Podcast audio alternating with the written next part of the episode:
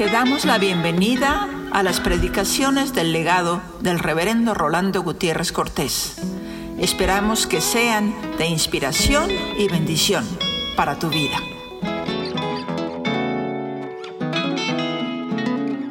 Abramos la palabra en Hechos 1, del 1 al 14.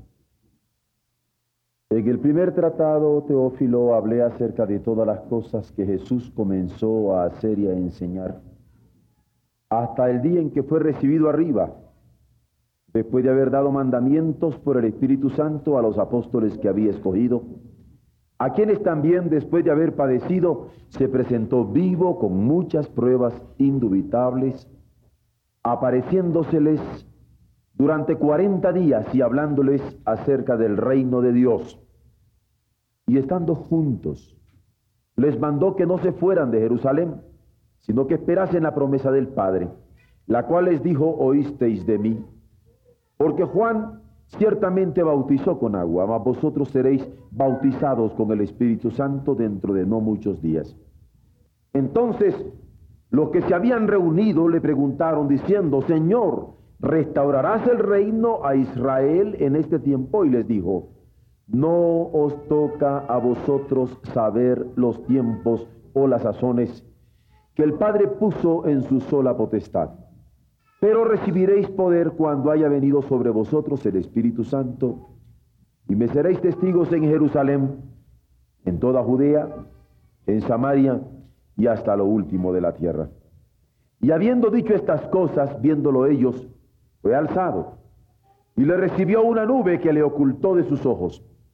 Y estando ellos con los ojos puestos en el cielo, entre tanto que él se iba, he aquí se pusieron junto a ellos dos varones con vestiduras blancas, los cuales también les dijeron, varones Galileos, ¿por qué estáis mirando al cielo? Este mismo Jesús que ha sido tomado de vosotros al cielo, así vendrá como le habéis visto ir al cielo. Entonces volvieron a Jerusalén desde el monte que se llama del Olivar, el cual está cerca de Jerusalén, camino de un día de reposo. Y entrados, subieron al aposento alto, donde moraban Pedro y Jacobo, Juan, Andrés, Felipe, Tomás, Bartolomé, Mateo, Jacobo, hijo de Alfeo, Simón el celote y Judas, hermano de Jacobo. Hechos 2 del 1 al 18. Cuando llegó el día de Pentecostés, estaban todos unánimes juntos, y de repente vino del cielo un estruendo como de un viento recio que soplaba, el cual llenó toda la casa donde estaban sentados. Y se les aparecieron lenguas repartidas como de fuego, asentándose sobre cada uno de ellos. Fueron todos llenos del Espíritu Santo y comenzaron a hablar en otras lenguas según el Espíritu les daba que hablasen. Oraban entonces en Jerusalén judíos, varones piadosos de todas las naciones bajo el cielo. Y hecho este estruendo, se juntó la multitud y estaban confusos porque cada uno les oía hablar en su propia lengua. Y estaban atónitos y maravillados, diciendo, mirad, ¿no son galileos todos estos que hablan? ¿Cómo pues les oímos nosotros hablar cada uno en nuestra lengua en la que hemos nacido? Partos, medos, elamitas, y los que habitamos en Mesopotamia, en Judea, en Capadocia, en el Ponto y en Asia en Frigia y en Panfilia, en Egipto y en las regiones de África más allá de Sirene, y romanos aquí residentes, tanto judíos como prosélitos, cretenses y árabes. Les oímos hablar en nuestras lenguas las maravillas de Dios. Y estaban todos atónitos y perplejos, diciéndose unos a otros, ¿qué quiere decir esto? Mas otros, burlándose, decían, están llenos de mosto. Entonces Pedro, poniéndose en pie con los once, alzó la voz y les habló diciendo, varones judíos, y todos los que habitáis en Jerusalén, esto os sea notorio, y oíd mis palabras, porque estos no están ebrios como vosotros suponéis, puesto que es la hora tercera del día. Mas esto es lo dicho por el profeta Joel. Y en los postreros días, dice Dios, derramaré de mi espíritu sobre toda carne. Y vuestros hijos y vuestras hijas profetizarán. Y vuestros jóvenes verán visiones. Y vuestros ancianos soñarán sueños. Y de cierto, sobre mis siervos y sobre mis siervas en aquellos días derramaré de mi espíritu y profetizarán. Repito el 18. Y de cierto, palabra de Dios en el profeta Joel, ratificada por Pedro en este pasaje. Y de cierto, sobre mis siervos y sobre mis siervas, en aquellos días derramaré de mi espíritu y profetizarán. Siervos y siervas. El Pentecostés es normalmente una palabra que a veces quisiéramos saber qué significa. En el griego, cinco se dice penta, penta. Y Pentecostés significa 50 días después de la Pascua. Jesús, que muere en la Pascua, va a ser glorificado 50 días después de una manera maravillosa por un descenso del Espíritu Santo sobre toda la iglesia, a cómo en el desierto el pueblo de Israel había sido constituido como pueblo 50 días después de haber pasado por el Mar Rojo. Pascua quiere decir paso. El pueblo había salido de, Egipto y había pasado. 50 días después, la ley. Jesús en la celebración de esa Pascua muere y resucita. 50 días después ya no va a recibir aquella ley escrita en piedra, sino ahora una ley escrita en el corazón que se llamaría Espíritu Santo. El pueblo de Israel celebraba cada año este evento como un aniversario y lo celebraban en Jerusalén. ¿Por qué? Porque era la capital en donde ellos se daban cita. Y cuando nosotros nos encontramos en la fiesta del Pentecostés, luego de la Pascua en que había muerto Jesucristo, nos hallamos con la fundación de un pueblo nuevo. Como Dios había constituido pueblo, porque los diez mandamientos son la constitución fundamental del pueblo de Israel, como el pueblo de Dios había sido constituido como pueblo allí en el Sinaí, Ahora el Señor estaba constituyendo un nuevo pueblo en virtud del Espíritu Santo. Y lo estaba constituyendo 50 días después de aquella Pascua en que había muerto Jesús, haciendo que ambos pueblos, aquel que había sido constituido en el Sinaí y este que era ahora constituido en el descenso del Espíritu Santo en el cenáculo se convirtieran en uno solo. Curiosamente peregrinos, ¿eh? Porque ustedes recuerdan que cuando Dios constituye al pueblo de Israel, va a comenzar a peregrinar en el desierto. ¿Sí se acuerdan? Guiados por la nube. Pero ahora el pueblo que estaba constituyendo también era un, un pueblo peregrino. Allí comienza el peregrinar de este nuevo pueblo de Dios.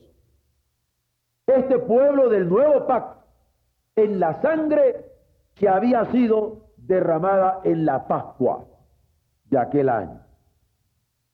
En el Pentecostés, por eso nosotros celebramos, celebramos, celebración fiesta, festejo, la fuerza creadora de Dios, que no solamente ha sido capaz de seguir creando nuevas situaciones para los suyos, sino que ahora es capaz de darle esta fuerza creadora, creativa, a su pueblo para que pueda ser testigo suyo en el mundo. ¿Por qué? Porque Dios al crear al hombre le ha permitido, por milagro de él, portador del misterio de la vida. Y es una maravilla. Yo no sé cómo hubiera podido hacer a Luz, mi hija mayor, y cómo hubiera podido hacer a Gustavo, o cómo hubiera podido hacer a Dalia Ruth. Estoy hablando de mis hijos. Yo no los podría hacer, pero en su gran misericordia el Señor me ha permitido ser portador de un misterio de vida y a cada uno de nosotros también portadores de un misterio de vida. Y ahora nosotros también como iglesia estamos siendo portadores con insondable misterio, en este caso, de vida.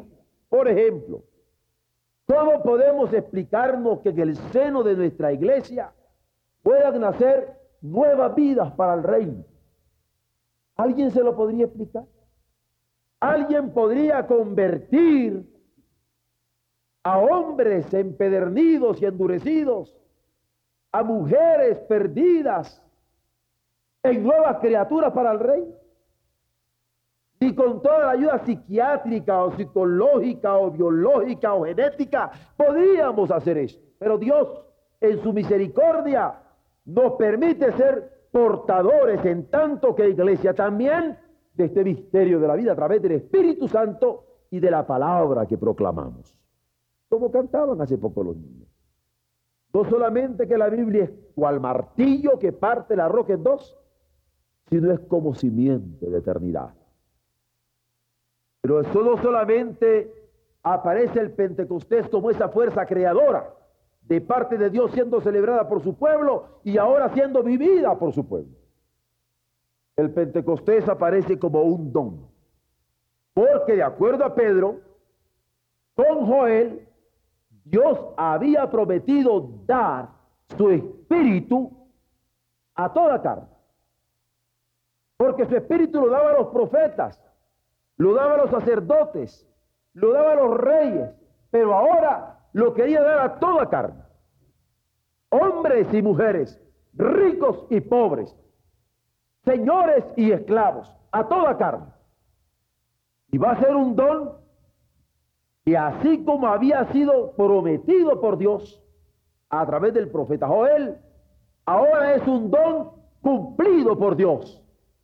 Y ellos están siendo testigos en el cenáculo de Jerusalén de aquella promesa cumplida entre ellos.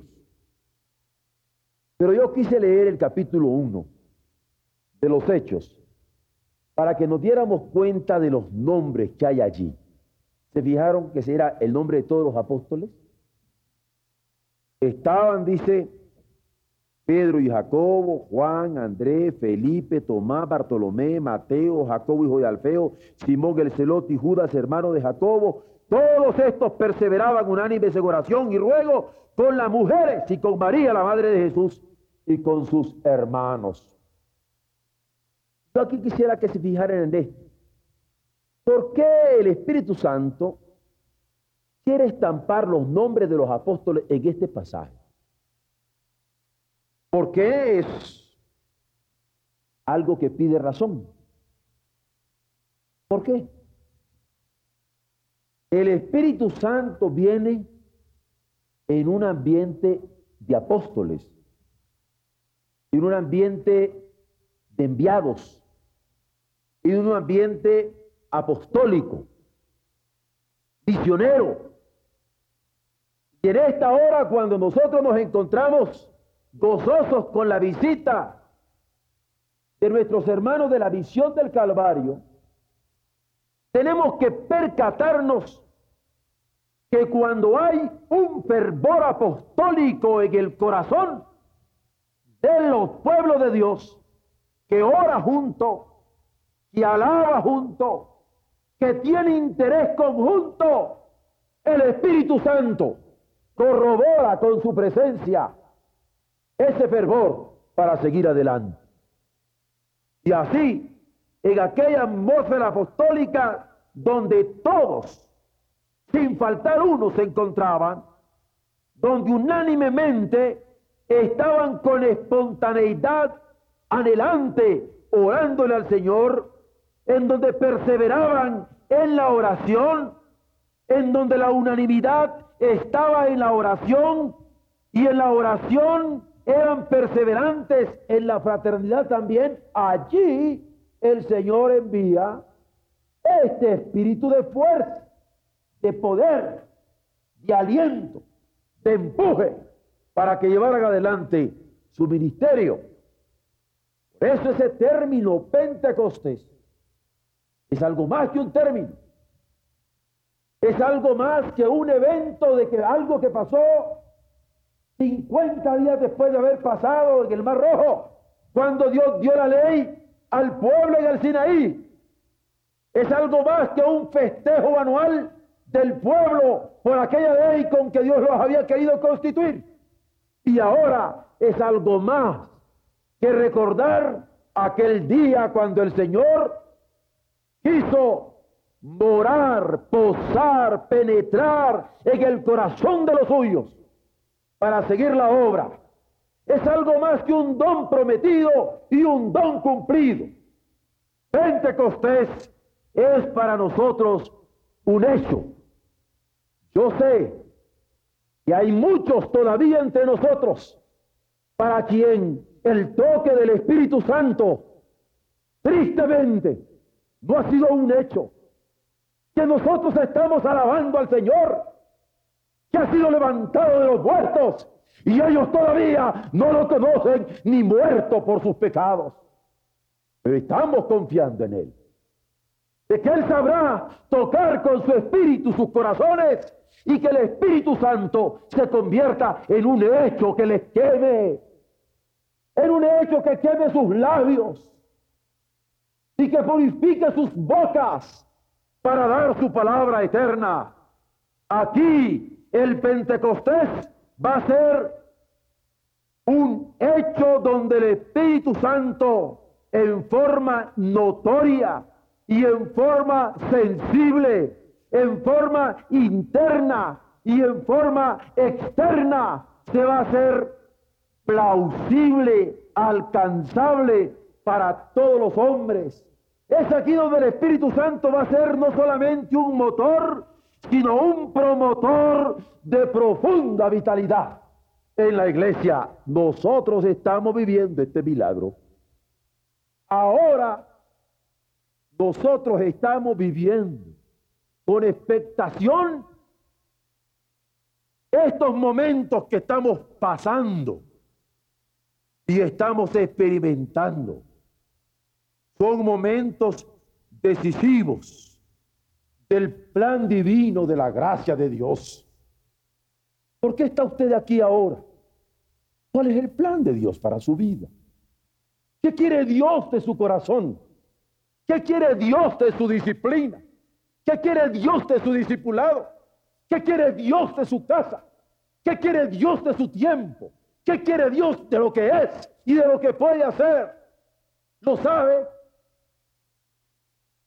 Es que en estos momentos la explicitación de la palabra la está haciendo ver claro que hay un don que Dios prometió, un don que Dios cumplió y que es necesario que se convierta en un hecho para que en Él nos podamos mover y ser reconociendo que Dios nos ha obsequiado su espíritu como don, de manera que en forma activa en medio del mundo, podamos obrar en el tiempo, ese tiempo benditísimo suyo, porque es el tiempo de su paciencia para que cumplamos con su voluntad. Nosotros estamos percatándonos el por qué estamos acá unánimes juntos en una reunión misionera y apostólica celebrando el nuevo pacto. Es hora de elaborar. Entre tanto el día dura, porque como dice la escritura, viene la noche cuando nadie podrá hacer nada. Vean ustedes cómo celebrar entonces aquel Pentecostés del Éxodo, 50 días después de la Pascua, en donde la ley fue dada, es prácticamente celebrar a quien dijo, yo soy el que soy. ¿O no fue eso lo que dijo Dios? Al pueblo, que en el Sinaí estaba constituyéndolo como tal. Yo soy el que soy. Amarás a Dios de todo tu corazón. Y vean ustedes cómo ese Pentecostés, más que ser una celebración del Pentecostés que se inaugura en este colegio apostólico al que hemos hecho mención, tal pareciera que tiene su contrapunto en el Apocalipsis. En el libro del Apocalipsis, en el libro de la revelación, en donde lo que se dice es que el pueblo que está redimido por la sangre del Cordero, por la Pascua del Calvario, celebra al que era, al que es y al que habría de venir. Y nosotros, hermanos, estamos en esta celebración. Nosotros como iglesia no podemos existir sin el Espíritu Santo.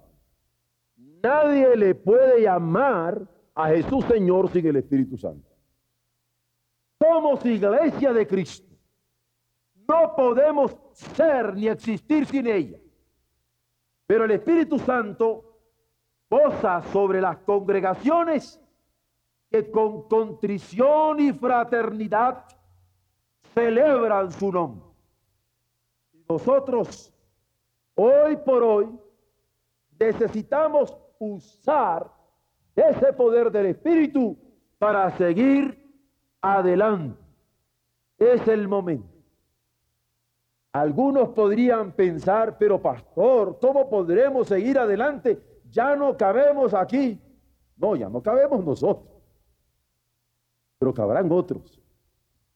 Porque nosotros tendremos que multiplicarnos espiritualmente, numéricamente, en términos visionarios y misioneros.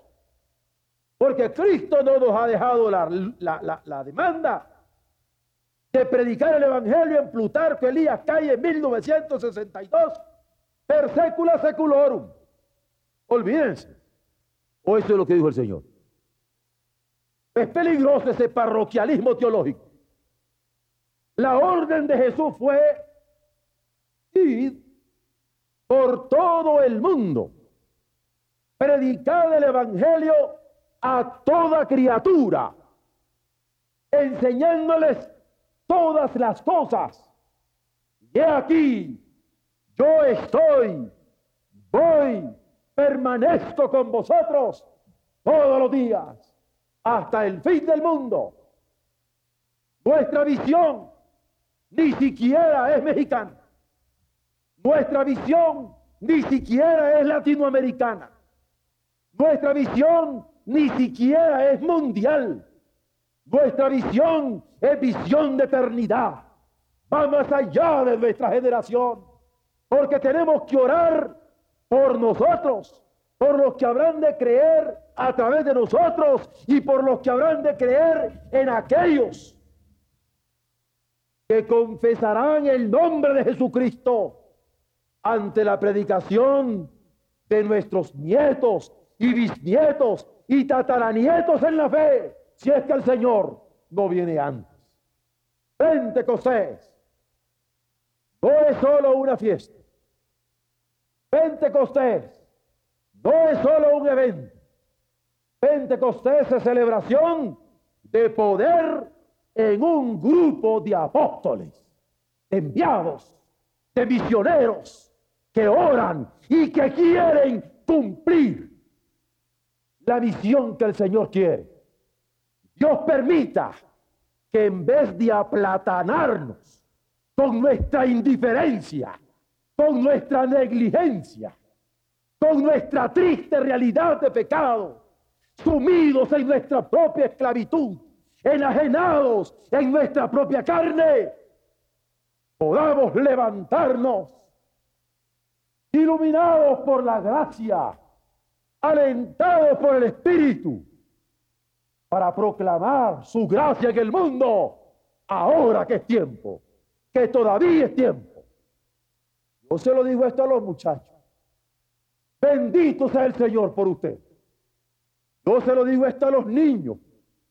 Como quisiera, hijos, que lo que ustedes no pueden entender en estos momentos, porque mi vocabulario tal vez no logra alcanzar sus corazones, por mi gesto, por mi canto, por mi gozo, por la celebración que ustedes tienen, nunca olviden el fervor del Evangelio. Pero lo digo esto también para mis compañeros de viaje. Yo tengo 51 años de edad. Estamos en cuenta regresiva. Si Dios me da 65 años, me quedan 14. Me quedarán 13. Me quedarán 12. Me quedarán 10 5, 1 y 0. Hoy es el momento.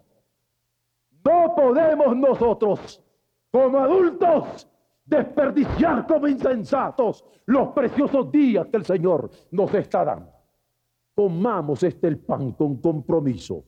Bebamos esta copa con esperanza. Aglutinémonos, juntémonos, orémonos, enfervoricémonos pero que sea la llama del Evangelio, del Espíritu, de la gloria del cielo en nuestra vida, la que está impulsando esta iglesia. No nacimos para retoñar en esta banca. Nacimos para ser promotores del reino de Dios y de su gloria. Bendito sea el Señor, que ha sido con nosotros de generación en generación y que Dios levante nuevos corazones, nuevos voces, nuevos pechos, nuevos fervores para seguir proclamando su evangelio. Qué gusto me dará dar la antorcha de nuestra visión a las nuevas generaciones que con mayor empuje lleven adelante este Pentecostés de gloria para honra nombre de nuestro Señor que sobrenombre, porque no hay otro nombre debajo del cielo dado a los hombres en el cual podamos ser salvos, sino que el de Jesucristo. Amén.